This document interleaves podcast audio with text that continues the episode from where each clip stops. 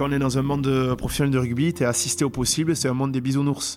On te prend le, on t'amène, on te tient par la main pour te, te prendre rendez-vous chez le podologue, on te dit comment il faut t'habiller du jour pour le lendemain. Tu es assisté et t'as rien à faire. Tout tombe du ciel. Et là, il faut se prendre en main et être euh, l'acteur majeur et essentiel et principal de sa vie pro. Vous reconnaissez cette voix? C'est celle d'un homme pour qui la liberté est un vrai leitmotiv. Je suis Johan Zuckmeyer et vous écoutez La Cravate, le podcast rugby où on prend le temps de discuter avec des personnalités extraordinaires.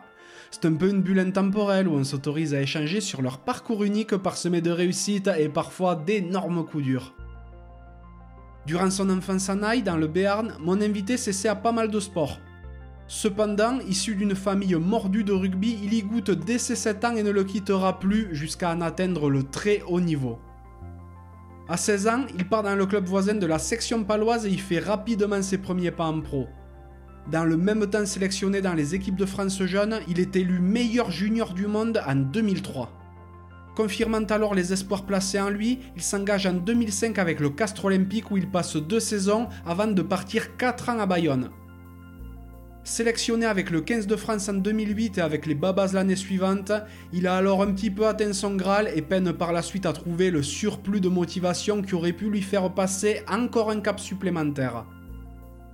Il évolue ensuite avec Montpellier, Bordeaux puis Béziers où il passe six belles saisons. Amoindri puis stoppé par une blessure au dos, il se retire du rugby pro en 2018 après 16 ans et près de 300 matchs au compteur de sa magnifique carrière. Vous l'avez évidemment deviné, je suis parti à la rencontre de Jean-Baptiste Peyras Loustalé. Sa réussite rugbystique ayant toujours été intimement liée à sa forme physique, Jean-Baptiste allie aujourd'hui travail et passion puisqu'il est devenu préparateur physique spécialisé dans l'accompagnement sportif. Très porté sur l'échange et extrêmement soucieux du bien-être des gens qui l'entourent, on ressent bien que sa liberté n'a pas de prix. Jean-Baptiste est simple et humble. C'est vraiment un bon gars et à l'écouter, sa superbe carrière est presque le fruit du hasard. C'était vraiment chouette de passer ce moment en sa compagnie.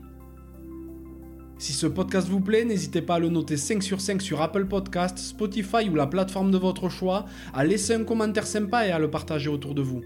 Ça fait super plaisir et ça aiderait vraiment la cravate à se faire reconnaître. Vous pouvez également soutenir mon travail via vos tips en vous rendant sur le lien en description de l'épisode. Trêve de bavardage et place à la conversation.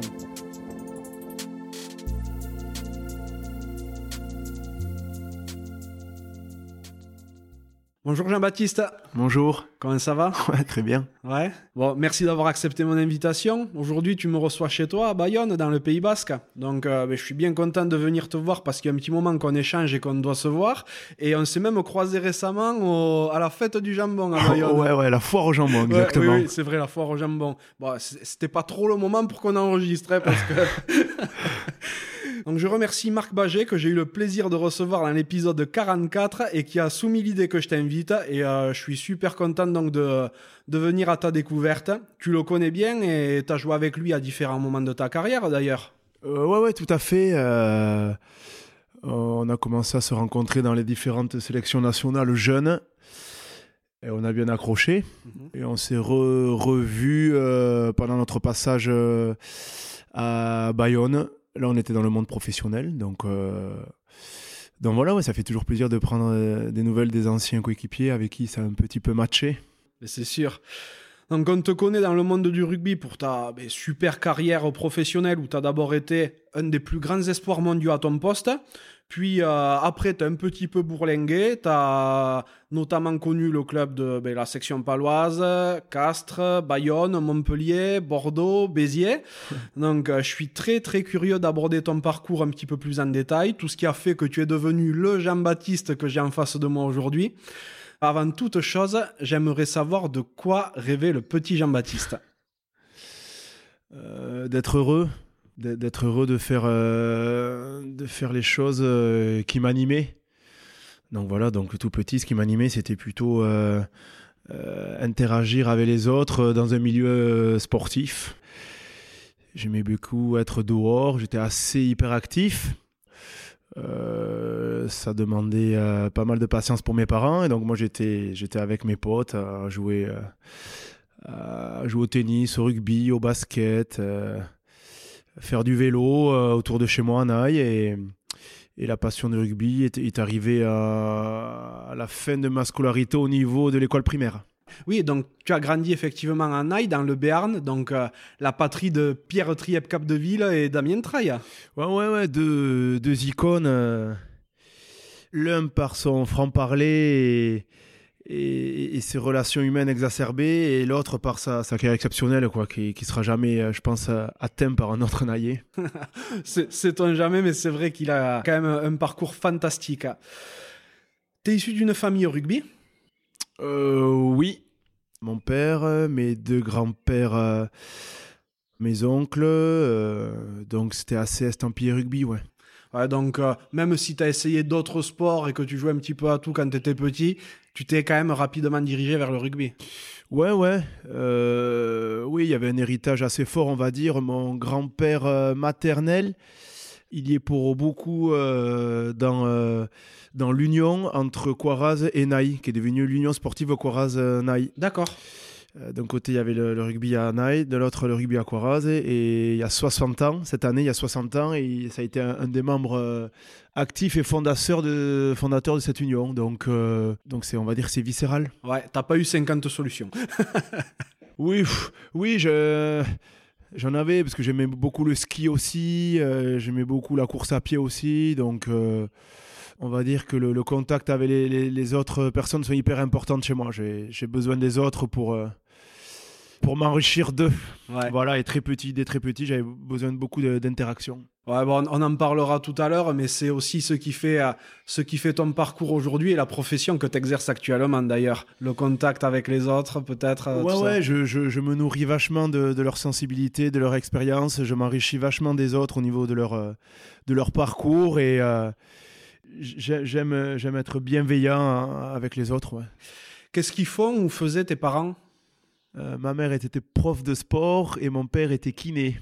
Ah oui, donc euh, très euh, effectivement déjà très porté sur ben, sur le sport quoi. Ouais, le sport, le, le corps humain, l'aspect préparation physique, l'aspect un peu médical, comment soigner certaines pathologies.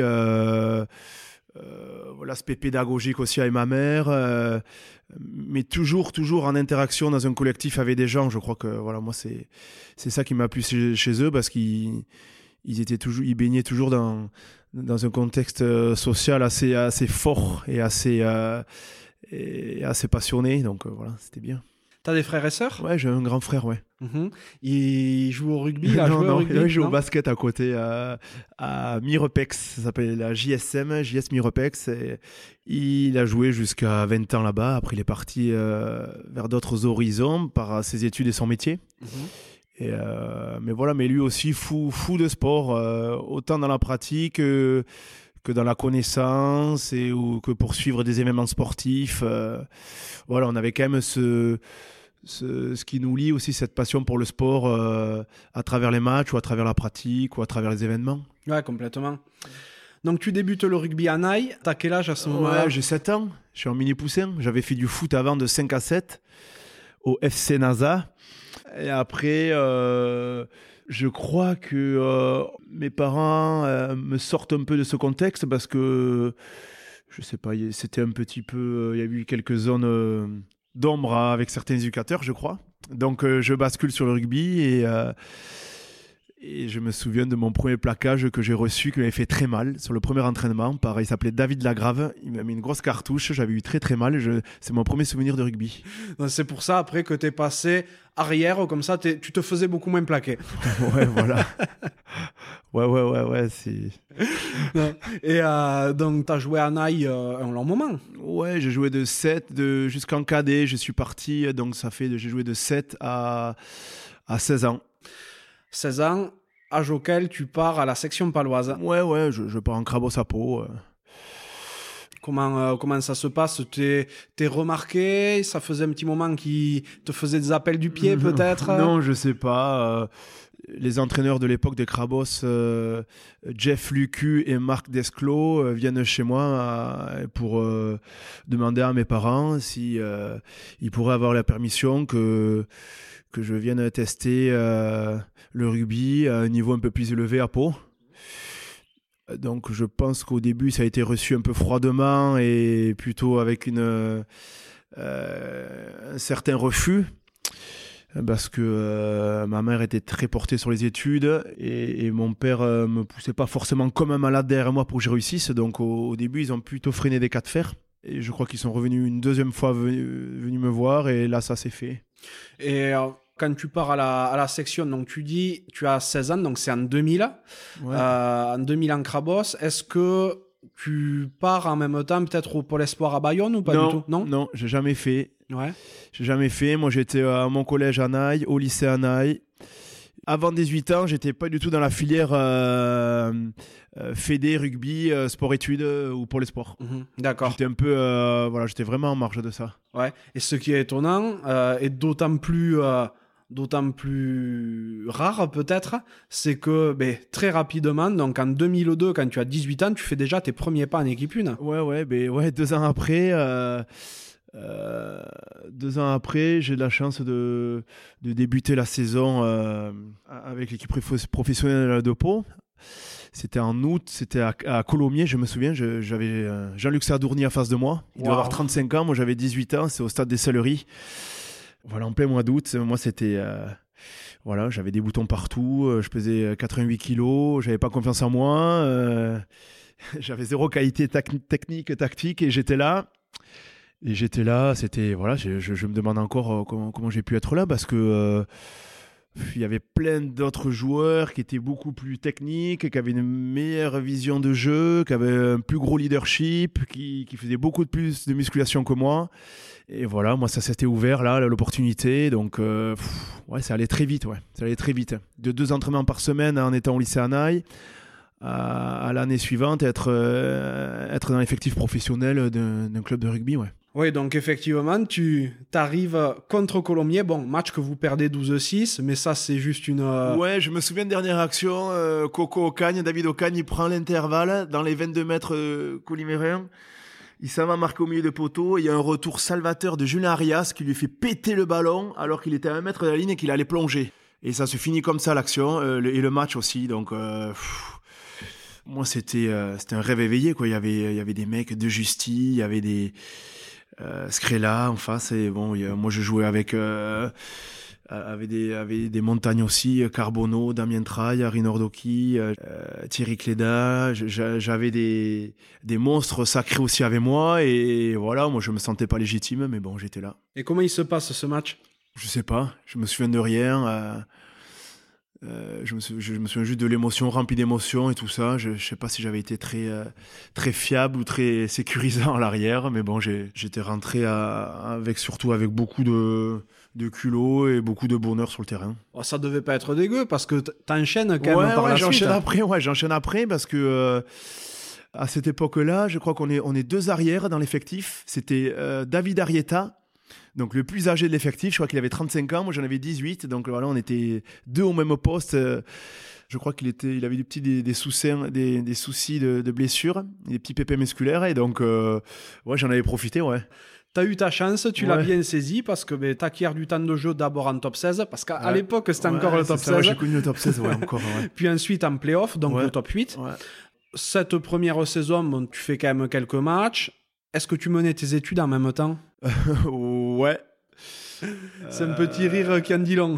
non, non, ouais, j'étais. Alors, cette saison, alors j'intègre l'effectif professionnel de Pau. J'intègre euh, le pôle France, la première euh, QV Marcoussi. Mhm au CNR et euh, je passe mon bac et je passe mon permis. Donc à un an, je fais, je mène, on va dire, quatre choses de front et tout se passe bien. J'arrive à tout acquérir. Donc je sais pas comment ça se fait. Je, je surfais sur ma bonne étoile à ce moment-là. J'ai vraiment eu beaucoup de chance et donc euh, je, valide euh, tous les signaux sur cette année-là. Donc voilà, je voilà, je, surfe sur ma vague de rêve et de bonheur. D'autant que ben, en 2003, tu participes à la Coupe du Monde U19 où ben, tu te régales hein, avec 4 essais en 4 matchs. Vous terminez troisième à cette Coupe du Monde et cette même année, tu es élu meilleur joueur du monde des moins de 19 ans. ouais, ouais, ben ça c'est surtout euh, à titre euh, honorifique, euh, ça rien de plus. Ça aurait pu être un autre joueur de mon effectif ou un Sudaf qui avait été champion du monde. c'est tombé sur moi, mais pour moi, c'est c'est vraiment anecdotique et le point de vue de deux, trois euh, sélectionneurs du moment euh, des autres équipes nationales euh, moins de 19 qui étaient présentes. Oui, enfin, moi, c'est anecdotique, mais pour donner un ordre d'idée, le meilleur joueur du monde chez les grands cette année-là, c'est Johnny Wilkinson. ouais, ouais, il faut, la cérémonie a lieu à Sydney. je suis invité 15 jours par euh, l'IRB à l'époque en, Australie, aller voir la demi-finale et la finale. Et le lendemain de la finale à Sydney, il y avait les Oscars du rugby où il y avait euh, l'entraîneur de l'année, euh, le joueur de l'année, l'espoir de l'année, le moins 19 de l'année. Donc voilà, moi j'assiste à cette cérémonie comme un peu les Oscars au cinéma. Et ouais, ça allait très vite, mais moi je l'ai pris vraiment comme voilà, j'ai pris, je, à l'époque là, je prenais vraiment du recul. Beaucoup me le rabâchaient autour de moi, mais moi, je, franchement, j'étais resté le, le même. Dans les deux années suivantes, tu continues ta progression avec les équipes de France jeunes parce que tu participes deux années de suite à la Coupe du Monde de moins de 21. Ouais, ouais. Donc c'est notamment là peut-être que tu rencontres Marc Baget. Euh, non, déjà à moins de 19, je le rencontre à moins de 18, à moins de 18, à moins de 19 au Pôle France. Euh, donc ah ça bah faisait déjà deux ans. Donc euh, voilà. Donc dans le même temps aussi, tu gagnes encore du temps de jeu à la section, notamment l'année 2004-2005 où tu es titulaire à part entière. Bon, la saison, elle est un peu compliquée collectivement parce que vous sauvez votre place dans l'élite à l'occasion d'un barrage contre Aurillac que vous remportez.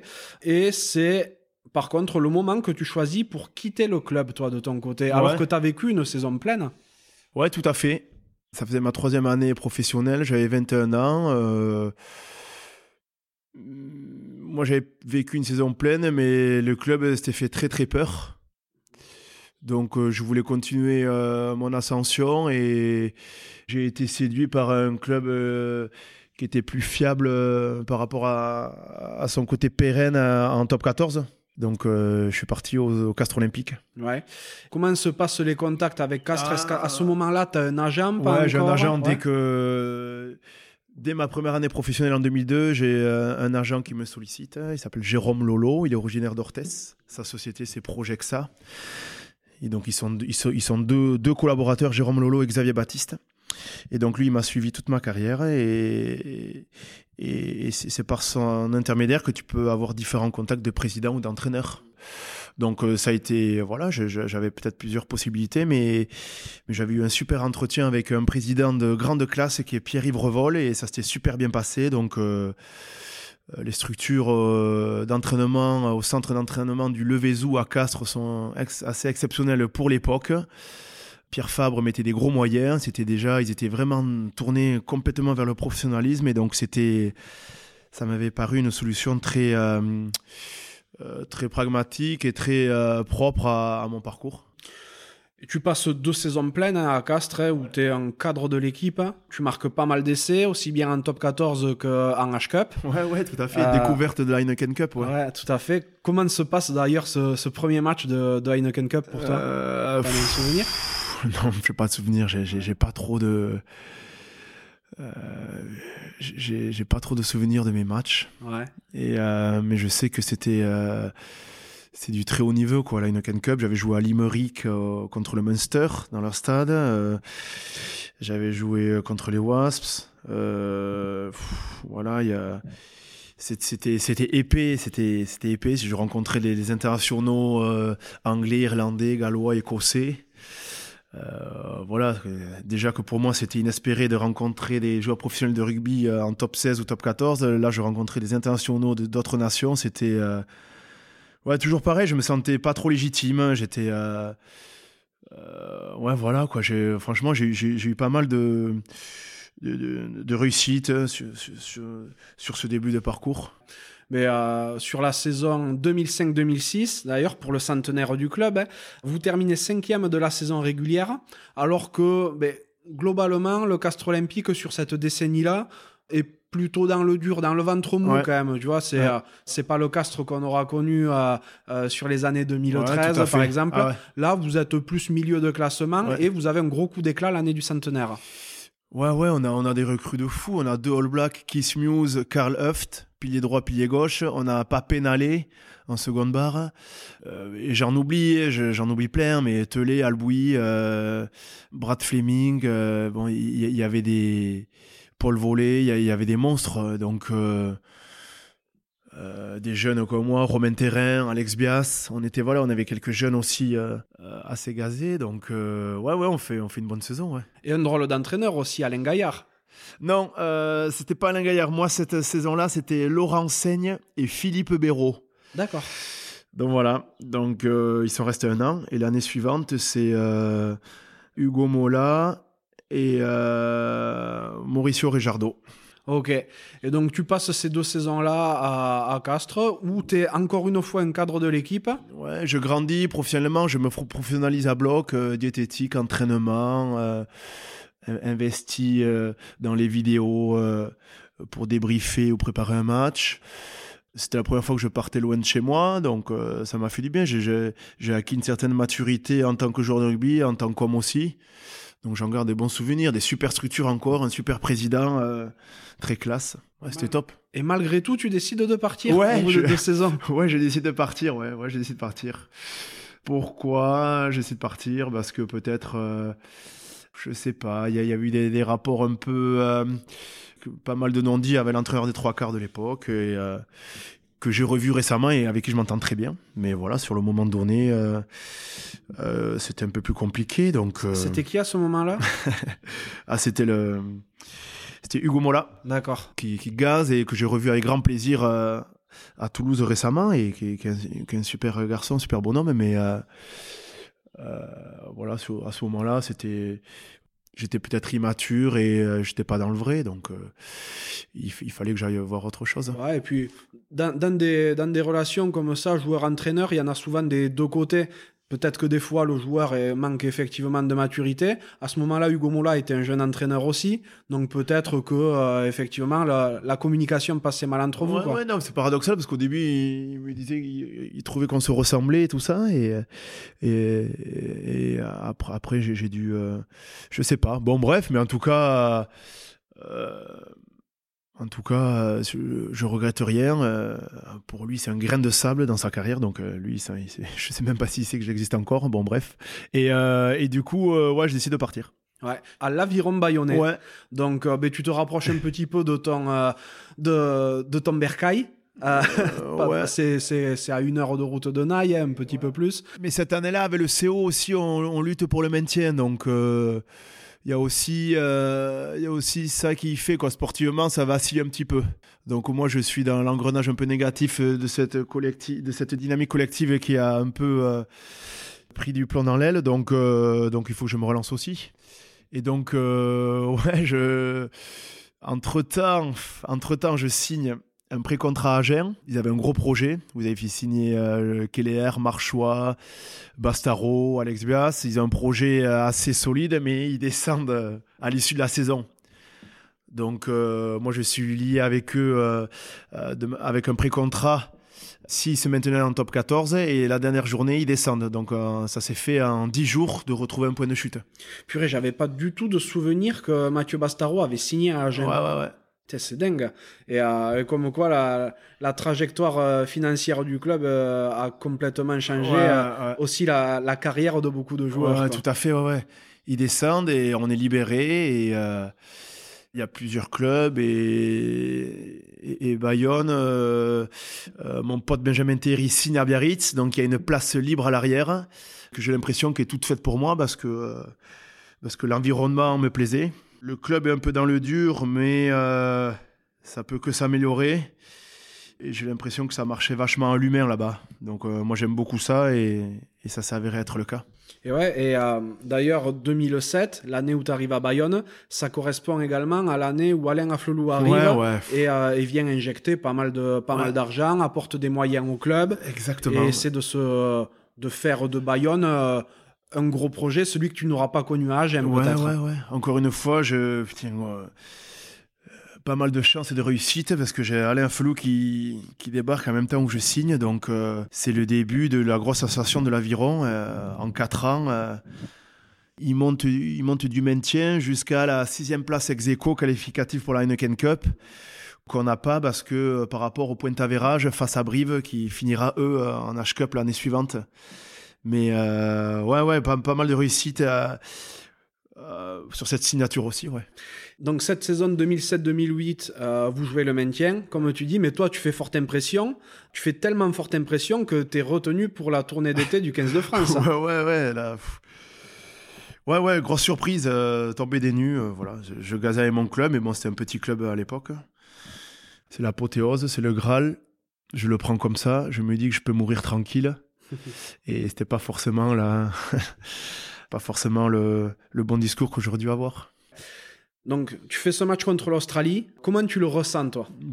J'ai les jambes coupées, euh, je suis nul à chier, je passe à travers, je prends un raffut dans la gueule, je fais un en avant, je suis catastrophique, donc je le ressens très mal. Ouais, ouais. Et quand tu me dis que t'as peut-être pas eu la bonne approche par rapport à tout ça, que tu pouvais mourir tranquille Ouais. et tout, euh, je suppose que tu dis ça avec le recul. Qu'est-ce qui te fait dire et, ça? Et derrière, j'ai derrière, je je- j'ai pas, je me suis, j'ai pas été un boulimique de de, de succès et, et de palmarès. Voilà, je me contentais d'avoir des, des bonnes sensations sur le terrain en faisant des choses que j'aime, euh, mais je, je, je suis devenu beaucoup moins compétiteur. D'accord. Suite à cette sélection, Ouais. tu te voyais arriver? Ah non, pas du tout.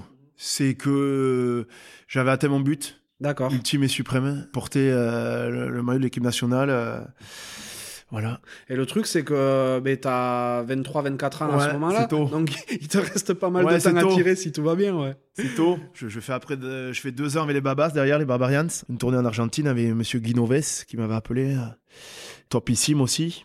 Donc, je, je- donc en, en deux ans, je, je, je vis deux aventures avec deux sélections nationales euh, euh, les plus réputées dans mon pays, l'équipe de France et les Babas. Et après, ouais, j'avais atteint mon truc. Ouais. Et en plus, quand tu pars avec les Babas en Argentine, vous faites deux matchs, un contre Rosario et l'autre contre les Pumas. Voilà, c'était le premier match officiel qui comptait pour les points IRB des Babas. Ok. Il y avait eu, la- il y avait eu l'hymne national et tout euh, pour les babas françaises contre, contre les Argentins euh, qui étaient euh, plein capot. Donc voilà quoi, mais ouais, tu- moi j'étais content d'évoluer avec les, les autres gar- les autres garçons, les autres joueurs qui m'entouraient. Euh, Je me nou- nourrissais de leur expérience, je me nourrissais de leur talent et c'était top quoi. Voilà, moi, j'étais là, mais je me demande toujours pourquoi j'étais là quoi. C'est drôle, un peu ce, ce qu'on appelle maintenant le syndrome de l'imposteur, quoi. C'est qui se dit, non, mais c'est vrai, la personne qui réussit de, des choses euh, parce qu'elle a travaillé, parce qu'elle les mérite, mais qui a toujours l'impression de ne pas être à sa place là où elle se trouve. Ouais, ouais, parce que euh, franchement, j'a- j'avais, j'avais pas de pied droit, pas de pied gauche, j'avais pas de passe vissée à droite et ni à gauche. Au contact, j'étais très mauvais, j'avais pas de leadership, euh, je faisais euh, faire jouer mes coéquipiers, c'était pas top. J'avais qu'un truc, c'est j'adorais être en forme. Voilà, il fallait que je sois très en forme pour euh, pour pouvoir euh, m'exprimer pleinement. Donc euh, voilà, donc je me maintenais en forme. C'est le seul truc que j'avais. Et ça, je l'avais très tôt, très petit. hein. Je m'entraînais comme un âne au collège, au lycée, tout seul dans mon coin. J'avais pas besoin de structure. Euh, je m'étais trouvé euh, euh, beaucoup, beaucoup de, choses à travailler. Et j'étais un petit peu autodidacte sur la préparation physique euh, jeune, quoi. C'est dingue parce que t'es quand même le, plus mauvais joueur du monde, du coup, avoir fait une carrière de, de, de 16 ans. C'est fort. La- comme, comme quoi, la chance, elle a, elle a vraiment son rôle. hein. non, mais non, j'étais en forme, j'étais en forme. J'aimais bien, j'aimais bien sou- sou- me, me faire mal pour être en forme. Ouais. Donc, ta troisième saison à, à l'Aviron Bayonnais, donc 2009-2010, vous, vous nourrissez de grosses ambitions, Ouais. vu que l'année d'avant, vous avez failli vous qualifier pour la Ouais. H-Cup. Euh, mais ça se passe pas du tout comme prévu parce que ben, vous jouez pour vous maintenir et euh, vous perdez contre Montauban la dernière journée, ce qui normalement vous envoie en Pro D2. Ouais. Mais dans le même temps, Montauban est dans une situation financière catastrophique et c'est eux qui descendent et vous êtes maintenus. ouais, on est sauvé sur tapis vert. Ouais. Ah ouais, gros ouf de soulagement. Et comme quoi, c'est euh, la remise en question et les perpétuels doutes sont vraiment euh, des choses essentielles dans le sport de haut niveau parce que d'une saison où on peut tutoyer la H-Cup, on, on descend en Pro D2. Ouais, c'est c'est euh, c'est l'élite quoi. C'est l'élite, c'est c'est le professionnalisme, c'est euh, faut faut pas dormir. Mm, C'est sûr, oui, parce que c'est euh, le top 14, c'est un marathon, mais, mais t'as pas le droit à trop de faux pas quand même. Ouais, Quoi. ouais, ouais, ouais, ouais. C'est prisé partout. Si c'est pas toi, c'est un autre. Hein. T'as de la main-d'œuvre, comme je dis, t'as la c'est ultra concurrentiel. T'as les joueurs de partout. Un Fidji, un Roumain, un Sudaf, un Argentin, un Écossais. Tout le monde veut prendre ta place. hein. Mhm. En plus, maintenant que ça, les, les salaires et tout ça sont.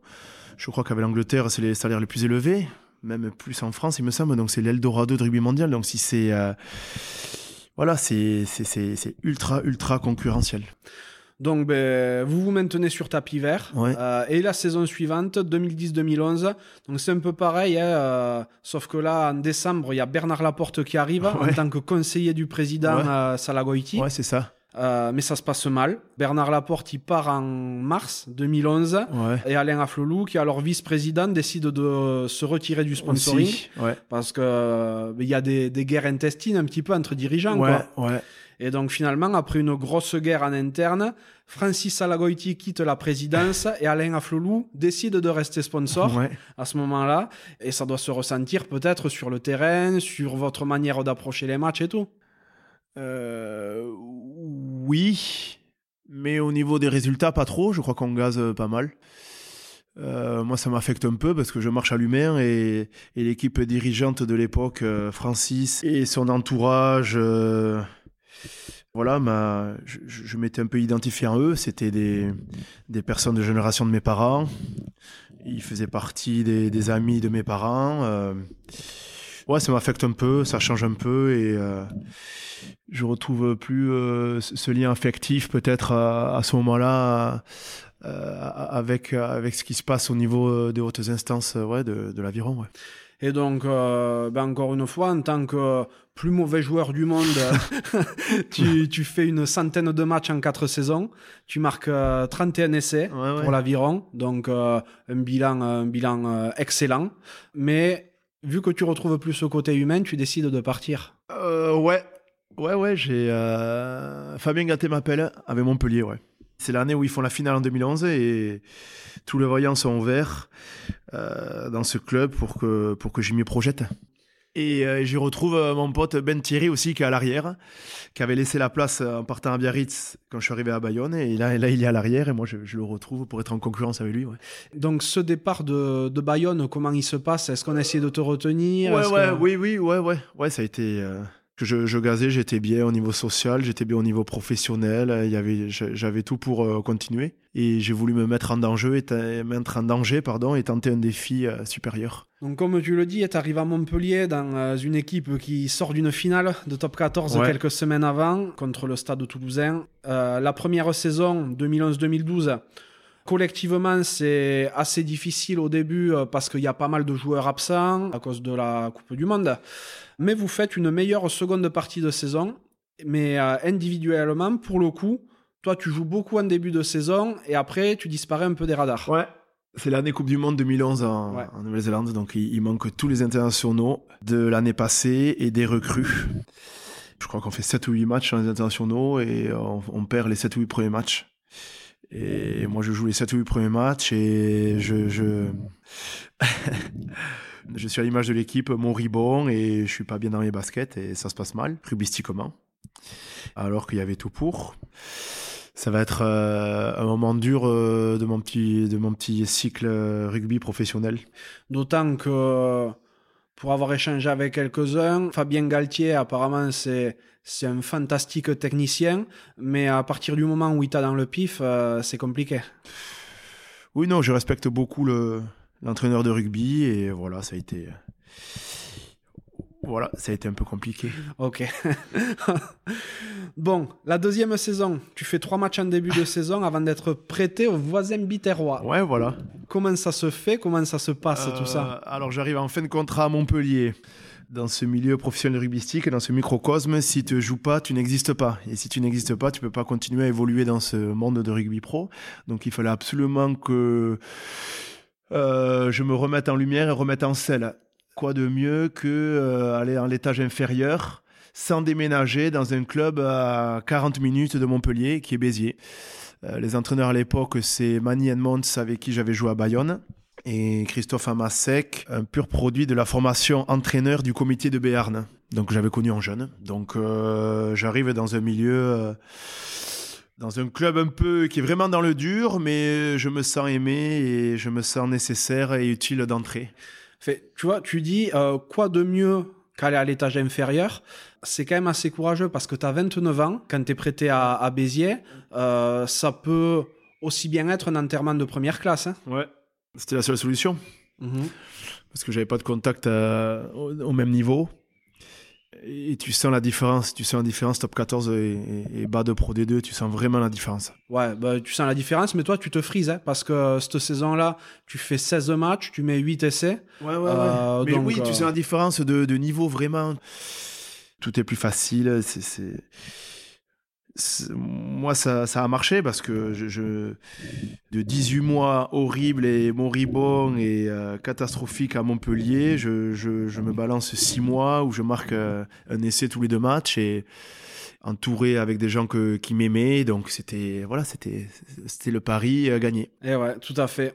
Mais à la fin de, de la saison, mais tu restes pas à Béziers parce Non, que tu as une que- opportunité. Ouais, parce qu'on me repère. Ouais, on me repère. Vincent Etcheto me fait beaucoup confiance et il finit par persuader euh, le président Laurent Marty de me recruter. À l'UBB, donc. Ouais, ouais. Oui, bon, Vincent Etcheto qui, qui connaît euh, chaque recoin de chaque pelouse de- d'Aquitaine, je pense. Donc, il devait t'avoir dans le viseur depuis un moment déjà. On se... Quand je joue à Bayonne, euh, j'étais amené à le côtoyer euh, dans des moments festifs. Ouais. Moi, j'aime beaucoup sa personnalité et son verbe qui chante, ça me plaît. Et, euh, et donc voilà. Et tu te retrouves donc à l'UBB où, ben, c'est pareil, tu fais le début de saison, mais tu es rapidement prêté à Béziers à nouveau. Euh, ouais, ouais. Là, je suis pas prêté. Là, on me dit, euh, bon, écoute, euh, je fais un match officiel de top 14 contre Montpellier, mon ancien club. Je joue 55 minutes. C'était un match en semaine où on, jouait, on avait joué trois fois par semaine. C'était le match au milieu de semaine. Je m'étais fait un limbago, moi, 15 jours avant. Et euh, voilà, je m'étais entraîné que la veille pour la mise en place. On reçoit Montpellier, je joue à l'arrière, mon ancien club. Ça se passe très mal. Donc, je fais 47, euh, j'ai dit, 54 minutes de match officiel. Et, c'est mes dernières euh, minutes jouées avec l'UBB. On me dit, euh, dans les deux jours qui suivent, le président m'appelle, il me dit, bon écoute, on ne fait plus confiance pour cette fin d'année, ni pour l'autre euh, suivante aussi. Donc euh, il y a deux solutions. Soit tu restes ici et tu trouves une solution en fin d'année pour te sortir euh, contractuellement avec nous, mais tu joueras en espoir, ou soit tu t'en vas immédiatement. Ok, donc... euh, donc euh, je suis parti immédiatement, je suis revenu d'où j'étais. Voilà, je suis revenu d'où j'étais et là, là ça prend, euh, ça prend une autre tournure euh, ma vie rugbystique parce que je reviens en Pro D2 avec deux fois moins de ferveur. Moi, je suis amoindri physiquement parce que c'est le début de mes galères avec le dos. Euh, ma famille s'agrandit. Donc voilà, c'est un, autre cycle rugby qui, qui s'enclenche. Effectivement, c'est un, un nouveau cycle et comme tu le dis, à la fin de ta première vraie saison avec Béziers, tu commences à être euh, à être blessé assez régulièrement. ouais, ouais. Ouais, ouais, j'ai une petite blessure au dos. euh. C'est une discopathie dégénérative. ça? Exactement, exactement. J'ai un disque entre deux vertèbres qui, petit à petit, qui euh, s'use et qui finit par euh, ne plus exister.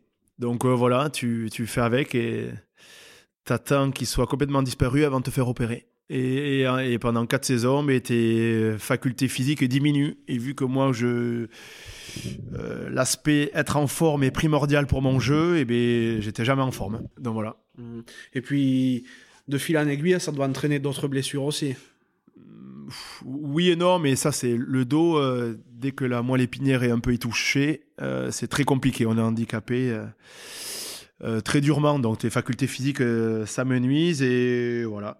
Je voilà. Au niveau des lombaires, c'est Ouais, ouais, au niveau euh, la première lombaire, euh, non la cinquième lombaire, L5S1, Ouais, ok. L5S1, voilà. Ouais, ouais, ouais. Donc tu fais, euh, tu fais tes quatre saisons à Béziers? Je fais mes quatre saisons. La dernière, grosse douleur suite à un match à Perpignan le 5 janvier 2018. On gagne là-bas, c'est mon anniversaire. Il y a mon épouse et mes fils qui sont dans les tribunes. Et ça sera le dernier match de ma vie de rugby, man, euh, que je ne savais pas. Donc je fais, euh, je prends un gros pet au dos. Euh, je passe un scanner dans la foulée et là on voit que le disque est complètement disparu. Donc j'ai les deux vertèbres les deux plateaux vertébraux inflammés. J'ai des œdèmes osseux. Il faut absolument implanter une prothèse euh, discale entre les deux vertèbres si je veux continuer à vivre normalement. Et donc, euh, trois mois après, je me fais opérer. Tu fais ça à Bordeaux? Ouais, à Bordeaux, centre aquitaine du dos par un monsieur Pierre Bernard. Ah bah oui, oui. Euh, Le fameux. Le fameux. Et, et je sors de l'opération. C'est bien, bon, il me reste peut-être une saison à Béziers. euh, comment ça se passe, le protocole et tout ça? Non, non. Non, non, euh, t'as pas compris, là, je vais te faire. On, va, on va établir une perte de licence professionnelle. Tu n'as plus le droit de jouer de manière professionnelle au rugby suite à cette blessure. Ah, voilà, ok, donc ben, ça, c'est fini comme ça. J'ai fini mon cycle rugby comme ça suite à une blessure et j'ai plus le droit de pratiquer euh, ce sport-là en tant que professionnel. Ok. Et du coup, tu, tu passes à niveau amateur ou pas? Non plus, non plus. Euh, le seul endroit où j'aurais pu venir, c'était à Corazonaï avec mes meilleurs amis, mais tout le monde avait arrêté. Mais bon, c'est pas. Il me restait un an, j'avais bien préparé. euh, on avait acquis euh, un terrain sur Bayonne et on faisait construire une maison avec ma famille. Donc c'est- pas du tout un traumatisme où je- j'en ai pas trop souffert. On va en parler euh, plus précisément de ça en suivant. Ouais.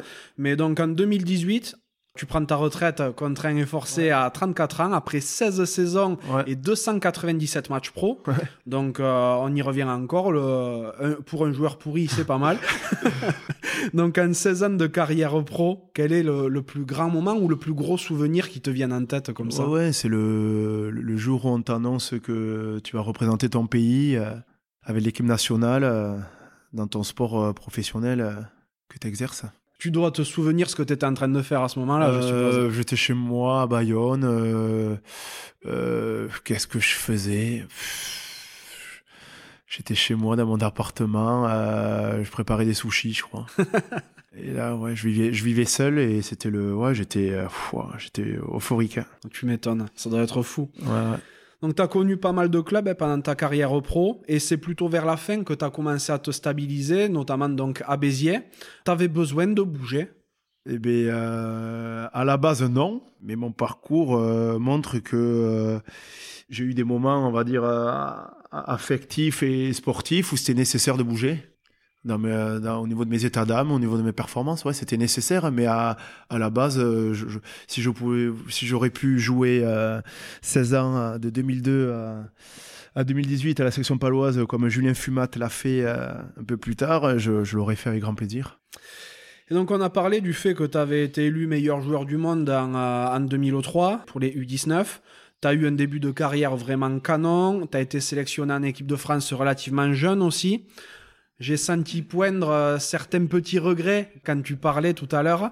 Est-ce qu'avec le recul, tu aurais fait les choses autrement? Non, j'ai pas de regrets. Tout ce que, tout ce que j'ai vécu, je, le revivrai encore. Ça fait partie de, mon cheminement, ça fait partie de ma personnalité, de, mon cycle du rugby. Euh, je regrette rien. J'ai aucune aigreur aucun regret. Franchement, je suis hyper heureux. Oui, bah ça, ça, ça, ça, tu peux, vu la, vu la carrière que tu as faite. Non, mais pas de ma carrière, mais je suis hyper heureux en tant qu'homme aujourd'hui. Et voilà, j'ai, aucun, aucun ressentiment négatif de ce que j'ai pu faire avant qui me, qui m'anime. Ça, c'est super important. Et euh, t'es resté dans le rugby par la suite hein? Euh, là, je fais un peu la préparation physique avec un club de Fédéral 2 qui, s'a- qui s'appelle le Bouco Tarnos Stade. Ouais. Voilà. Ça me permet de rester con- en contact avec un collectif. J'en ai besoin. J'ai besoin de me confronter à, à 50 mecs euh, une fois par semaine. C'est hyper enrichissant humainement et professionnellement. J'ai retrouvé aussi, je travaille avec un staff, avec quatre entraîneurs. C'est pas désagréable aussi, même si c'est en milieu amateur. Donc voilà, j'ai travaillé avec un staff et être confronté à 50 bonhommes, c'est vraiment, vraiment. Euh, j'en ai besoin parce que moi, je me nourris des autres. Ça m'enrichit vraiment, comme je le disais, et ça me plaît. Et donc, c'est quelque chose que tu as fait, mais pas de suite après ta carrière Non, parce que pendant. Euh, non, je suis resté en accident de travail suite à, cet implant de, prothèse discale. Je suis resté 18 mois en accident de travail. Donc pendant 18 mois, eh bien, je, je, me suis occupé, occupé, de mes enfants et de l'aménagement de notre nouvelle vie au, au, Pays Basque euh, euh, dix ans après. Et justement, tu parles du, du, Pays Basque, que pendant que tu étais à Béziers, vous avez acquis un terrain à Bayonne. Qu'est-ce qui t'a donné envie de venir ici plutôt que revenir à Naï, par exemple? Mon, mon, passage à Bayonne a été très fort professionnellement. Et vu que j'étais en grande réussite, euh, c'était déjà des bons signaux. Et après, je marche beaucoup au visuel, au visuel au niveau de mon confort de vie. Donc, euh, l'océan, euh, les collines basques, l'environnement assez festif et, et, assez vacancier de l'endroit. voilà, il y avait tous les voyants verts pour que je vienne habiter ici. J'ai l'impression d'être en vacances chaque jour que je me lève. Ouais. Ouais, ouais. Tu fais du surf un peu? Du bodyboard et du body surf. Ah, J'aime beaucoup l'eau. J'aime beaucoup l'eau. Tu continues le ski Ouais, j'adore le ski. Je suis fou de ski, donc j'y monte euh, dès que je peux. Euh, Pyrénées françaises ou espagnoles. D'accord, bon, mais c'est top. Et euh, tu disais que tu avais préparé ta, reconversion pendant ta carrière. Qu'est-ce que tu faisais à ce moment-là pour préparer tout ça? J'avais passé un brevet professionnel des métiers de la forme et de la force. En gros, je sais que je voulais faire de la préparation physique plus tard, mais je ne sais pas où, avec qui et comment mais je sais que je voulais être dans la santé et dans la préparation physique. J'ai passé un diplôme pour être, euh, pour être, pour être dans la loi et pour pouvoir encadrer des personnes euh, si jamais j'allais intervenir euh, au niveau sport santé, préparation physique. Et t'as pas eu idée d'intégrer un staff d'une équipe pro de suite après ta carrière ou un truc comme ça? Ça m'a soulagé de, de, partir de ce monde-là parce qu'en en fait on t'impose de voir des personnes, euh, euh, voilà, tu es sur ton lieu de travail et, tu côtoies au quotidien avec beaucoup de proximité des personnes, des fois qui sont l'antithèse de, ce que, tu es toi. Donc euh, j'étais très au début soulagé de pouvoir choisir avec qui je pouvais continuer de faire ma vie pro et sociable. C'est-à-dire, euh, voilà, j'étais très soulagé de partir comme ça. Je, là, je côtoie que les gens que j'aime et qui me représentent. Je suis pas obligé de côtoyer d'autres personnes avec euh, des valeurs qui me sont très différentes. Donc ça, c'était un soulagement de partir de ce milieu-là. Oui, bah après, euh, on comprend bien que euh, ben, sur son lieu de travail, on ne côtoie pas que des gens euh, qu'on côtoierait dans la vraie vie. Exactement. Donc euh, c'est ça, c'est pour le coup partout pareil. Et si aujourd'hui tu peux t'offrir ce luxe de travailler avec des gens qui t'intéressent, c'est bien mieux. Et tu travailles principalement avec des particuliers? Alors là, j'ai monté ma petite société de d'accompagnement sportif personnalisé. Donc j'interviens avec des particuliers, j'interviens en entreprise et j'interviens avec des clubs sportifs. Voilà, c'est mes trois, c'est mes trois axes d'intervention. Pas trop dur de passer de l'exigence du rugby professionnel avec tout ce que ça comporte à euh, peut-être des sportifs euh, pas très aguerri ou euh, d'un niveau relativement moindre? Alors le, gap, le fossé se situe au niveau de bosser entouré de 50 personnes à être seul le lendemain.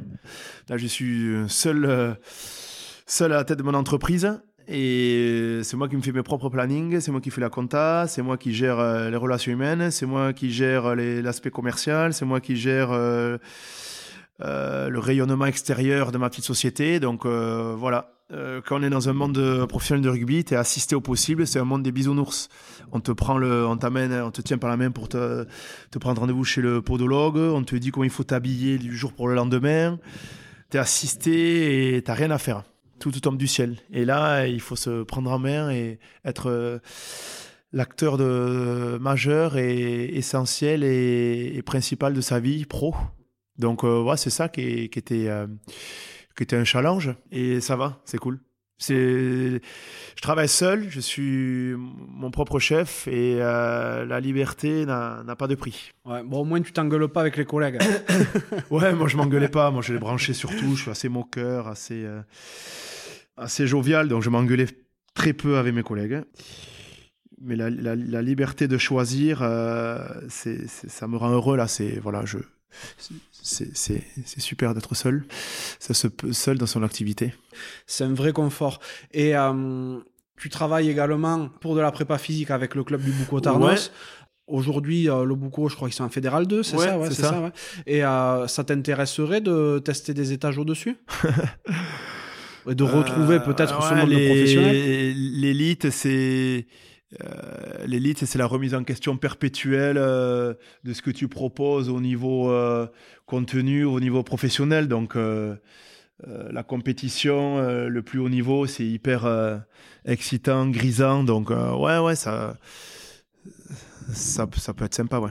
Tu vois, c'est quelque chose que je retrouve pas mal avec euh, les personnes que j'ai la chance de rencontrer.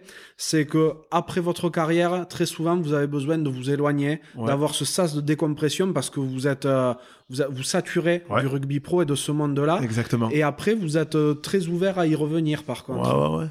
Ah ouais. Quand t'es joueur, c'est une vie sous pression, quoi. Ouais, Ouais, ouais, ouais. Mais quand tu as goûté, euh, quand tu as goûté, euh, c'est, euh, c'est quand même. c'est difficile à expliquer, mais c'est cette adrénaline d'être, de préparer un événement et d'être au cœur de l'événement le jour J, de tout ce que ça représente, de les, émotions, de les enjeux, c'est, un truc de fou. Hein. Ah c'est un truc de fou. Donc, quand tu en sors au début, c'est un, un soulagement. Tu as l'impression d'être plus pris en otage et, et d'être libre libre de, dans tes choix, libre de, ton comportement. Et, après, tu te rends compte que, euh, que c'est assez exceptionnel, le, le, le, très haut niveau professionnel, euh, sportif, ou ça doit être dans le, même, dans le monde du cinéma ou dans le même dans le monde du spectacle, ça va être exactement pareil. Bien sûr. C'est quoi ta vie aujourd'hui? Euh, Ma vie, je suis heureux. Je suis heureux parce que je côtoie des personnes euh, qui, qui, me font du bien. Je côtoie des gens que j'aime et, et, je, je, suis, je suis libre de choisir aussi euh, un peu euh, comment, je, comment je peux faire les choses. Ça, c'est agréable aussi. J'ai du temps et je suis libre. Ça, ça me rend heureux. Et ce qui me rend heureux aussi, c'est que mes fils sont en bonne santé. Justement, comment t'occupes tes journées à côté de ton travail? Évidemment, je sais que tu as pas mal de coaching. Ouais, ouais, ouais. Je J'interviens avec mes, mes clients réguliers. Euh, j'interviens avec mes clubs sportifs. Je fais quelques expertises au niveau des entreprises pour leur qualité de, vie au travail. Et, entre tout ça, je, passe beaucoup de temps avec euh, ma famille, avec mes fils. Euh, j'essaye qu'ils qui se souviennent au maximum de, leur, de leurs années quand, ils, quand ils étaient enfants. T'as combien d'enfants? J'ai deux fils. Deux fils, ouais. Ils sont attirés par le rugby ou Je sais pas, ils sont attirés, ils sont assez. Euh, comment on va dire ils, sont présents, ils prennent la place.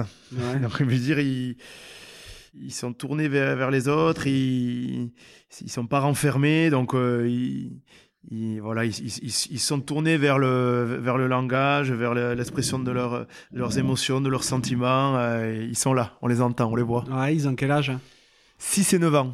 Ah oui, ils sont pas tout petits, ouais. Ouais. ouais, Et euh, ils sont sportifs, pas du tout? Euh, Ouais, ils sont assez hyperactifs.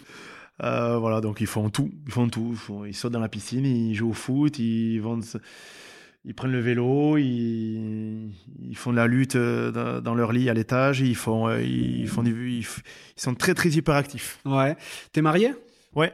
Ta femme, tu l'as rencontrée pendant ta carrière Je l'ai rencontrée à Bayonne. Ah oui, ok. Donc, euh, d'où ce choix de vie euh, future, quoi. C'est là où j'ai passé mes meilleures années professionnelles. J'ai rencontré une fille qui est devenue la femme de ma vie ensuite.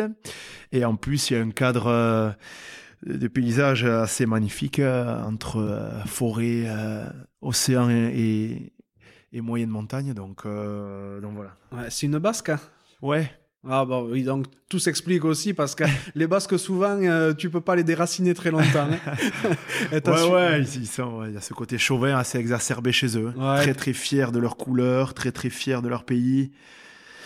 Euh, à bon escient d'ailleurs, hein. très, très fiers de leur culture. euh. Elle t'a suivi pendant ta carrière? Ouais, ouais, ouais. D'accord. Et elle travaillait en même temps ou Non, euh, euh, au début, oui. Après, la elle s'est très vite mi- mise en dispo pour élever nos enfants en bas âge. D'accord. Ah, si elle s'est mise en dispo, c'est qu'elle est fonctionnaire peut-être hein? Euh, ouais. Elle est conseillère pour l'emploi euh, pour les entreprises. Elle travaille au, sec- au secteur, euh, au service entreprise. Elle D'accord. recrute pour les entreprises. Elle a eu le, le courage de, de suivre tes pérégrinations sportives, quoi. Oui, surtout quand tu te, quand on te force à partir euh, deux fois en six mois, quoi. Euh, Montpellier-Béziers, euh, Bordeaux-Béziers. Donc ça, c'était euh, pour elle, c'était c'était un peu une injustice. Donc, euh, donc voilà. Après un courage, tout est relatif. On a, on a la vie très belle euh, quand on appartient à un club professionnel de rugby. euh, ça reste euh, très confortable. C'est vrai, c'est vrai, t'as as raison de- d'apporter cette nuance. Aujourd'hui, le rugby, le monde du rugby, ça te manque ou, euh, ou pas du tout? Ta vie d'avant? La vie d'avant, je pense que le, confort, euh, on, se fait très vite au confort. Être assisté au possible, c'est pas désagréable. Après le reste, euh, ouais, je me retourne pas trop. Là, j'avance, hein, je me retourne pas trop. J'essaie de construire petit à petit euh, ma nouvelle image de professionnel indépendant que je suis. Donc ça, c'est top. Donc ça, je regrette pas et et je côtoie vraiment, ça j'y tiens vraiment, je côtoie vraiment les, les, les personnes qui, qui m'intéressent et ça c'est un luxe. Ouais, c'est vrai. Dans la vie, à, à côté de, de ton travail, euh, on a parlé un petit peu du fait que tu faisais du bodyboard aussi. Qu'est-ce Ouais. que tu aimes faire à côté de tout ça? Qu'est-ce qui Euh, t'anime? J'aime beaucoup le vin, j'aime beaucoup euh, les cousinades, voilà, et j'aime bien faire aussi les, les fêtes ou férias avec mes amis. Donc ça reste des trucs très basiques, mais une bonne dégustation de vin avec mes amis euh, autour d'une corrida ou, euh, ou d'un événement sportif, euh, là il y a la, la triptyque magnifique. Et tu parlais des cousinades, t'as une famille nombreuse? Pas trop, Mhm. pas trop. J'ai un frère et, et, deux oncles, mes parents et, et quatre cousins. Ah oui, donc voilà, c'est une, une famille. euh, Ouais, ouais, pas- bah, pas une oui, famille oui. C'est pas une cousinade où vous vous retrouvez à 200. Non. euh, voilà, Non, ok. mais C'est tellement bon. C'est très rare, mais c'est tellement bon. Mhm, c'est clair. Dans ta vie, est-ce qu'il y a quelqu'un qui t'a spécialement inspiré? Euh, ma mère. Sous Voilà. quels aspects? Et ce, ce côté, euh, euh, le don de soi pour les autres, quoi. Elle veut vraiment, euh, elle veut vraiment le, le, le, le meilleur pour les autres et si elle peut être euh, auprès de chaque personne qui souffre, elle, elle s'y rendra jusqu'au dernier moment, quoi. C'est top. C'est c'est quelque chose dans quoi tu te reconnais beaucoup et que tu essaies de faire aussi ou, euh, Je sais pas, mais j'ai ce côté social qui s'exacerbe euh, au fil des années Mhm. et je m'efface vraiment par rapport aux problèmes des autres et moi j'aime bien être leur, leur soutien. Ouais, t'es quelqu'un d'empathique Je sais pas. Je sais pas ce que je suis. J'ai du mal à. J'ai du mal à faire un recul sur moi-même, ce que j'ai, ce que je représente et tout ça. Voilà. Je, je, je sais pas, mais bon. Voilà. J'aime quand les autres vont bien, hein, qu'ils sont en totale réussite. Les gens que j'aime quand ils sont en totale réussite, c'est top. Oui, donc t'es pas le genre de personne à, à vouloir te mettre en avant et, et vouloir réussir au détriment des autres. quoi. Euh, pff, ouais, j'ai du mal d'ailleurs avec ces personnes-là qui qui vivent à travers leur réussite et leur image et qui représentent et qui perdent pied. Ça, j'ai beaucoup de mal. Et j'en côtoie, de- quoi, j'en vois de plus en plus et ça, je, je fuis ça, quoi. C'est qui, voilà. Tu, tu vois ces gens-là principalement d'anciennes gloires du rugby Non, non, euh, non, ou, je sais- ou des entrepreneurs dans la vie. Ouais, ouais. un peu tout. Ouais. Un peu tout, ouais. Parce que c'est vrai que pour certains, ce, ce changement de, de statut, hein, de la carrière à l'après-carrière, ça peut être euh, dur à encaisser. Et il y a des gens qui, même 30 ans après leur carrière, ont besoin d'être le centre de l'attention partout où ils passent. Oui, oui, oui, oui. Ouais, ouais, ouais. J'ai du mal à réfléchir comme eux, donc je, je vais pas les juger, mais euh, moi, j'ai toujours vécu à travers le regard de mes parents et de mes meilleurs amis, quoi. Donc euh, voilà. moi, je suis toujours un lycéen de Naï et voilà, je, je, le resterai. Donc, je sais pas après comment les gens, comment comment ils voient les choses, ce qui les anime et tout ça. C'est voilà. Moi, je suis heureux de, de juste d'avoir la liberté de choisir, mais de d'avoir les choix de tout, mes choix pro, mes choix, mes choix amicaux mes choix d'emploi du temps. Voilà, c'est ça ma, mon plus grand luxe, c'est ça. Mais c'est énorme. C'est comme tu le dis, c'est un luxe. Dans ta vie, est-ce qu'il y a une claque ou un échec qui t'a permis d'avancer? Ouais, les claques, oui. Euh, ce qui m'a rendu fort, c'est euh, les décès de, de mes grands-parents. Ça, ça renforce pas mal. Euh, les maladies des personnes proches aussi. Ça, ça te, ça bétonne un petit peu tu te fais une petite carapace. Quand je suis, euh, là c'est un tout petit exemple, mais quand je suis euh, passé du monde professionnel au monde amateur au niveau rugby aussi, j'étais en échec total. Euh, ça aussi, ça m'a fait prendre conscience de pas mal de choses. Comment ça, tu étais en échec total mais Là, j'étais en échec avec le groupe de, Fédéral 2 là, que, je, que je suis. quoi. C'était mes exigences, la teneur de mes propos, mon comportement. J'étais, euh, voilà, ça m'a fait prendre conscience euh, de pas mal de choses aussi. Euh, euh, comment il fallait se comporter euh, dans un rugby plus amateur et moins élitiste. Voilà, ça aussi, ça m'a fait prendre conscience sur sur, sur l'aspect du les états d'âme, la communication. voilà, ça dans le monde pro, les états d'âme, tu les laisses chez toi. La communication, elle est elle est polissée, elle est exigeante et elle est, euh, elle laisse pas, elle laisse pas part aux échecs. Voilà, là, alors que là, de mon amateur, c'est les états d'âme, c'est être euh, en défaillance, c'est ne pas être en réussite, donc c'est tout le contraire. Donc, euh, voilà, ça m'a fait du bien aussi. Ça, c'est super important ce que tu dis parce que il peut y avoir beaucoup de, de joueurs pros ou d'acteurs du monde professionnel dans le rugby qui, derrière, vont dans le monde amateur, qui arrivent pas euh, directement à s'adapter et ils se disent voilà, on n'est pas sur le même canal de communication, j'ai des exigences trop hautes, eux sont nuls, ça ne marchera jamais. Alors que c'est alors que c'est toi le protagoniste qui est nul à la base. C'est toi qui es nul parce que tu t'es pas adapté à ton public, l'émetteur que tu es, c'est mal reçu et euh, c'est un super travail euh, humain, super travail humain. prise de conscience, se remettre en question, toujours pareil, perpétuel doute et tu fais fausse route et tu te rapproches d'eux et quand tu te rapproches d'eux que tu es compris, eh ben, waouh, tu as, grandi. Ouais. Et euh, en parallèle, quel est l'accomplissement dont tu es le plus fier? La fierté, c'est le dernier truc qui m'anime, donc euh, c'est compliqué. Non, non, que mes enfants soient en bonne santé, je touche du bois, c'est ça n'a pas de prix. La santé de mes enfants qui soit. Voilà. Ouais. Ça, c'est top, je suis très fier. C'est très important. Qu'on soit, qu'on soit passé à travers les gouttes de toutes les petites merdes qui, qui, pourraient nous, être arrivées. Ouais. Tu vois, là, tu viens de dire un truc. La fierté, c'est le dernier truc qui m'anime. Ouais, ouais. C'est important d'être fier quand eh même. Ouais, ouais, mais moi, foi. Enfin, je, l'ai ressenti déjà quand tu as commencé à parler. Je te dis, j'avais l'impression d'écouter le plus mauvais joueur de rugby au monde. Mais euh, sans se la péter, euh, c'est quand même important d'être, d'être, d'être fier de ce qu'on a accompli, d'avoir un minimum d'estime de soi. Ouais, ouais, ouais.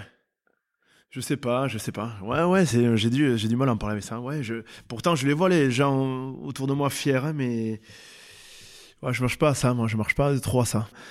Quand. Euh, euh, je rends heureux les autres, ça me rend fier, tu vois, quand je fais des bonnes choses avec les autres, ou que je passe pour un bon professionnel, ou que je passe pour un, euh, un garçon euh, euh, voilà, qui est pas trop euh, teubé ou, quand je fais passer des bons moments à mes amis ou à ma famille, voilà, là je suis fier de ça. Mhm. Je suis fier, je suis fier de, de transmettre des, des, bonnes choses aux gens que j'aime et voilà. Je, je, vois ce que tu veux dire.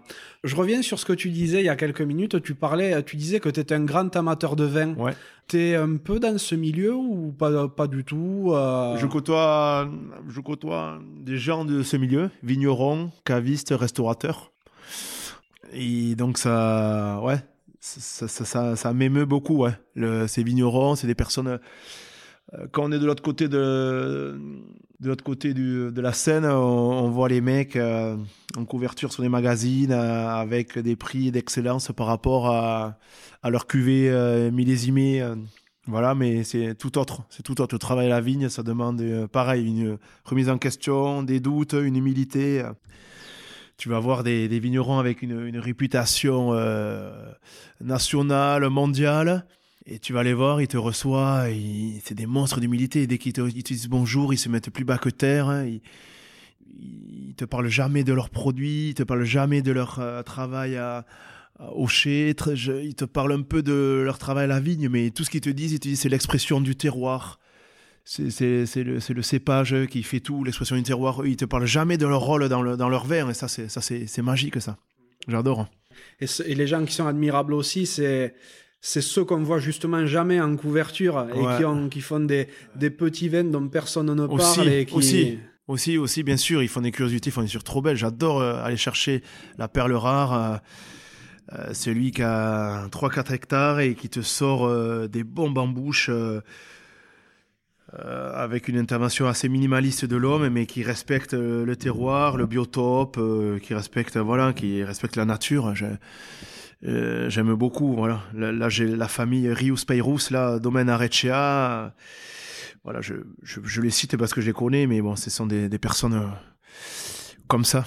Ouais. C'est des locaux ici, mais c'est Mm. c'est super. Des producteurs d'Iroulegui Ouais, c'est ça, c'est ça. Domaine Arecea s'appelle. Moi, je vais pas faire la pub, il y en a Oh, plein, tu plein, peux, plein, hein. mais euh, c'est des personnes d'une humilité, et d'un grand savoir et qui t'ouvrent les bras et, et quand, ils te, quand ils te reçoivent, tu as l'impression que tu en sais plus d'eux sur le, sur le vin et la finification.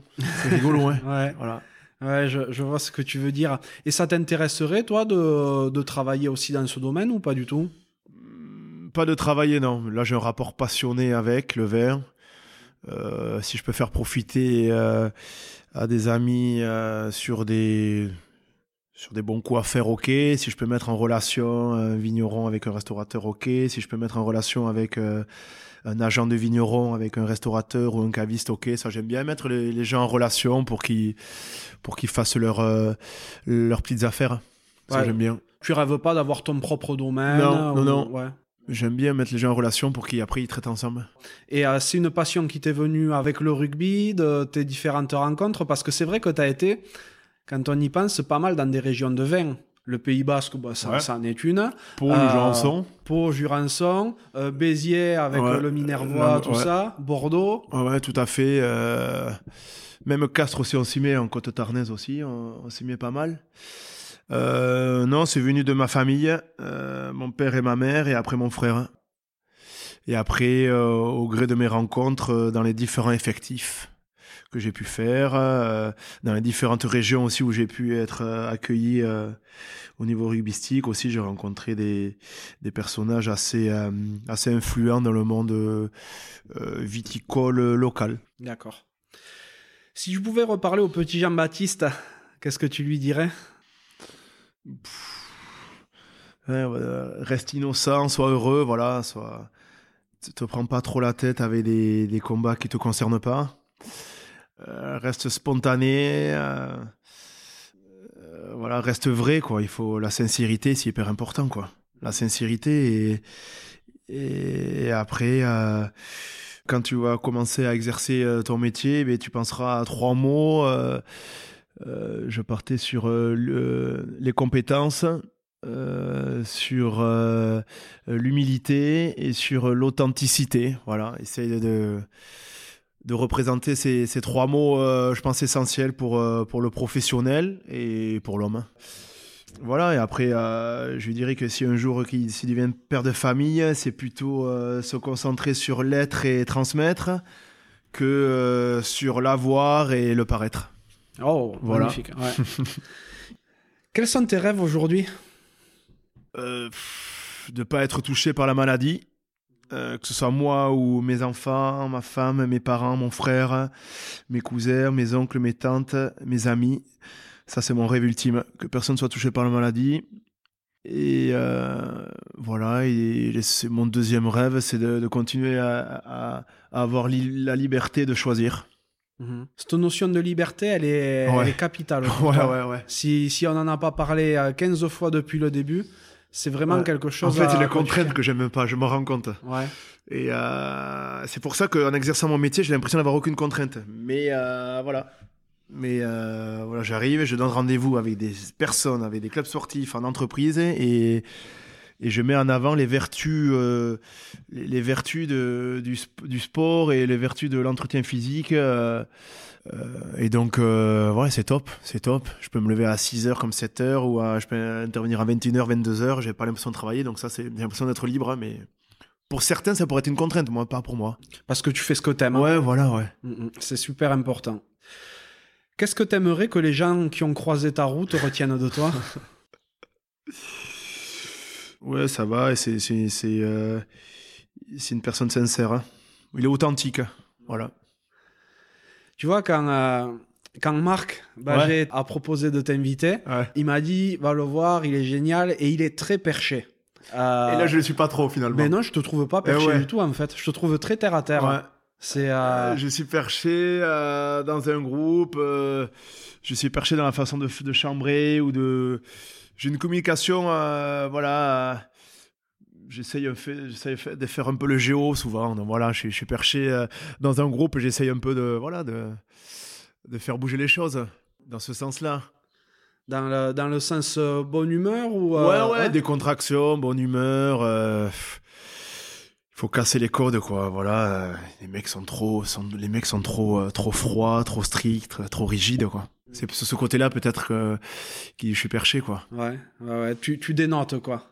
Je sais pas, Mhm. je sais pas. J'ai beaucoup de mal à me voir, à me juger, c'est horrible. Ouais, ouais, non, c'est beaucoup de mal. c'est intéressant. Est-ce qu'il y a une phrase ou une devise que tu as tendance à te répéter? Hmm. Relativise, Mhm. pas mal. Relativise, quoi. Ouais. toujours relativise. Il y a toujours plus grave. Ouais, ouais, ouais, ouais. Mm. Ouais, ouais, ouais. C'est quelque chose que tu te dis depuis euh, récemment ou parce que tu as manqué de recul à certains moments ou Non, pas? de- de- Je sais pas, je me le dis quand, quand j'entends des trucs un peu graves autour de moi, quoi. Tout ce qui se passe là. Tous les conflits, euh, les assassinats, les, les actes de barbarie, euh, tout ça, quoi. Relativise les. euh, Ouais, ouais, je me dis ça, quoi. Mhm. Je me, je me dis ça et euh, en extrapolant un peu, c'est. euh, La, la perfection, c'est pas le bonheur, tu vois. C'est. euh, voilà. Le, le, le, bonheur, c'est. Moi, le. le- voilà, c'est- avant, j'avais tendance à que tout soit parfait pour être. pour que ça soit heureux, mais en fait, c'est. Voilà. c'est Je, je, le- je mets à l'envers maintenant. C'est. Je suis heureux et c'est ça la perfection, tu vois. Je, Ouais. J'extrapole un peu comme ça. Je comprends, je comprends tout à fait. Mais tu vois, j'avais euh, abordé ce sujet avec, euh, avec Guy Noves. Ouais. Parce que c'est quelqu'un de très, très Ouf. perfectionniste, Ouais, aussi, tu ouais, vois. bouffer, Et je lui ai dit, est-ce que, est-ce qu'en essayant d'atteindre la perfection comme tu le fais, tu arrives à être heureux? Et euh, tu vois, il a marqué un blanc. Mm. Et voilà, des fois, tout vouloir trop contrôler, être trop parfait, eh c'est, c'est l'antithèse du bonheur. C'est ce qui se passe en ce moment. Mhm. Et je le vois beaucoup dans, dans mon mode éducatif avec mes fils, dans, dans mon rythme de vie familiale, je le vois. Il n'y a, pas de a pas de perfection, c'est comment, euh, comment fluidifier le moment avec les états d'âme et la personnalité de chacun. Et voilà, quoi. Il n'y a pas de règle, quoi. Euh, chaque moment différent est propre à sa famille, et donc, euh, voilà, je cherche pas la perfection. De toute manière, euh, aussi bon sois-tu, tu l'atteindras jamais. ouais, surtout moi. non, non, mais personne ne peut Ouais, l'atteindre à la perfection. C'est, son propre d'ailleurs. Ouais, ouais, ouais. Tu sais où tu te trouves, hein tu es dans le podcast La Cravate. Donc tu auras droit à la, à la question que je pose à chaque Ah fois. mince, c'est quoi? Je suis un peu amnésique des fois, je me souviens pas des choses. À quoi voudrais-tu mettre une cravate? Euh, ouais, ça va être très, euh, très utopique, mais euh, aux inégalités, quoi. C'est les. Voilà, de. sur un même lieu, toutes les inégalités qu'il peut y avoir entre, entre, entre différentes personnes, quoi. C'est un truc de fou, quoi. On, est, on vit dans le même monde, on, est sur le même sol, et, et, et cette fracture sociale, voilà, c'est ça qui. Je sais pas comment on peut résoudre ce problème, mais c'est, je mets une belle cravate à cette inégalité, quoi. C'est, c'est, c'est, très injuste et, et ça rend en colère le pays, je Mhm. trouve. Ouais. Voilà. Et c'est vrai que ben, les inégalités, pour le coup, elles ont, elles ont rarement été aussi importantes, ouais, ouais. mis à part, Mis à part peut-être au Moyen-Âge où il y avait ouais. des seigneurs et des, Ouais. et des paysans et autres. Mais- la, fracture sociale, c'est un truc de fou. hein. Sans être anti-eux ou anti-eux, c'est euh, essayer de faire une réunification de, voilà, de, de, de, de- de tous les, de tous les, de tous les, les citoyens du monde que nous sommes et de tous les, voilà, c'est. Mais comment C'est, voilà, on n'a pas trouvé le système et, et ça va de mal en pis, je pense. Donc, euh, voilà, essayer de lutter euh, au quotidien euh, par des petits, des mini combats ou des mini gestes con- contre contre ce fléau de fracture sociale qui s'agrandit. Ouais. T'arrives à agir, toi, un petit peu de ton côté ou, ou t'as des idées? Non, non, moi je fais des, je donne pas mal, que ce soit au niveau matériel ou, ou dès que je croise des personnes un peu en difficulté, ou, voilà, où je, où je fais partager des moments, voilà. Mais c'est des trucs, des gestes anodins et rien par rapport à, d'autres grandes œuvres, hein, mais euh, voilà. Non, non, là, là, par contre, tu peux pas dire ça. Il y a jamais rien d'anodin. Ouais, ouais, ouais, quand, ouais. quand tu donnes quelque chose, que ce soit du temps ou, du matériel, c'est pas anodin pour la personne qui reçoit. Oui, oui, tout à fait, tout à fait. Qu'est-ce que t'aimerais que j'invite sur un prochain podcast? Pouah. C'est dur, je vais faire des vexés, c'est trop dur. Non, non, non, t'auras pas de vexé. Le podcast, il, il va durer euh, 30 ans encore, Je donc sais, on aura le temps d'en voir. Il y en a un, je veux le faire avec lui en duo, donc on va pas le mettre. Ouais. Moi, je sais qui c'est, mais on le dira pas. Voilà. C'est un baïonné qui a une femme basque aussi. Et ouais, nul n'est parfait. Euh. Tu l'as fait, euh, il te doit te manquer des mecs de Coraznaï. Hein. Euh, Ludovic Lousteau, tu l'as fait? Alors, je ne l'ai pas fait, mais il m'a déjà été proposé par euh, Louis-Benoît Madola. Euh, Et, j'irai le voir avec grand plaisir. Ah, mais il va pas vouloir, lui, il va refuser. Non, non, ça m'emmerde. Qu'est-ce que tu me casses les couilles avec ça? Non, non, il y a que des cons. Bah, s'il y a, a Jean-Baptiste Peyras qui fait un peu le forcing, ça devrait le faire. Il y a aussi le squal, il y a le Sébastien Bria. ah oui, tout à fait. aussi, qui est, voilà, voilà, des- j'aime bien mettre en lumière des mecs de, de chez moi, quoi. Magnifique, euh, magnifique pilier, Sébastien ouais, ouais, ouais, voilà, j'aimais bien, voilà, mais bon, après, c'est, on reste un peu chauvin aussi, hein. Ah, ben il faut. Voilà, quoi, des mecs de chez moi. Bon, mais parfait. Et, euh, mais je savais pas que Sébastien Bria était de Naï. Ouais. D'accord. Et Ludovic Lousteau aussi, d'ailleurs. Aussi. Euh, superbe carrière. autant Bertrand. Aurignac aussi, je sais pas si dit quelque chose. euh, Christophe Paumet, Olivier Toulouse, Rémi Susbiel, il y a, voilà, il y a des... C'est vrai que c'est une jolie terre de rugby quand même. Pour un, euh, pour un petit bled comme ça, vous Ouais, avez ouais, sorti quelques, euh, Ouais. quelques pépites. hein. Là, ça marque un peu le pas, là. Ça marque un peu le pas. J'espère que la, la descendance de mes potes qui sont là-bas, ça va, ça va montrer le bout du nez euh, bientôt, quoi. Ouais, ouais, ouais. Ah, mais s'ils s'expatrient dans le Pays Basque et tout, comment tu veux faire plus derrière tard, ça, plus tard. ça, ça, ça. Qu'ils seront vieux comme moi, plus tard. Bon, ben Jean-Baptiste, notre échange touche à sa fin. Je suis ravi d'avoir passé ce moment avec toi. Ouais, c'était bien, ouais. Ouais, tu vois, je m'attendais à, à avoir un échange ultra perché. Ça n'a pas du tout été le cas. Ah non, non, non. Ouais, je, me suis, euh, je me suis vraiment euh, régalé en ta compagnie. Tu es au final quelqu'un de terre à terre. enfin, J'aime beaucoup ta vision des choses et j'ai vraiment passé un super moment. Donc je te souhaite beaucoup, beaucoup de réussite pour la suite. Ouais, c'est gentil, merci. Continuer à te sentir libre, Ouais, surtout, à être heureux dans ce que tu fais, t'éclater avec ta famille et puis tout devrait aller bien. Merci. Super de m'avoir reçu aussi. Très bon moment, voilà. C'est euh, une joie. À très bientôt, Ouais, Jean-Baptiste. salut. Ciao. Ciao, ciao. Merci d'être encore là et d'avoir écouté cet épisode jusqu'au bout. J'espère sincèrement qu'il vous a plu. Si tel est le cas, ce serait super sympa de le noter 5 sur 5 sur Apple Podcast et de le partager autour de vous. Ça m'aiderait à encore plus le faire reconnaître et à convaincre de nouvelles personnes à jouer le jeu de la cravate. Si vous laissez un commentaire, sachez que je les lis tous. Aussi, si vous pensez que la cravate mérite d'être soutenue, vous pouvez faire un don en suivant le lien qui est dans la description de l'épisode. Pour me contacter, vous pourrez me trouver sur LinkedIn ou Instagram en recherchant Johan Zuckmeyer. Vous pourrez aussi facilement trouver le podcast sur Facebook et Instagram. A bientôt pour un nouvel épisode de la cravate.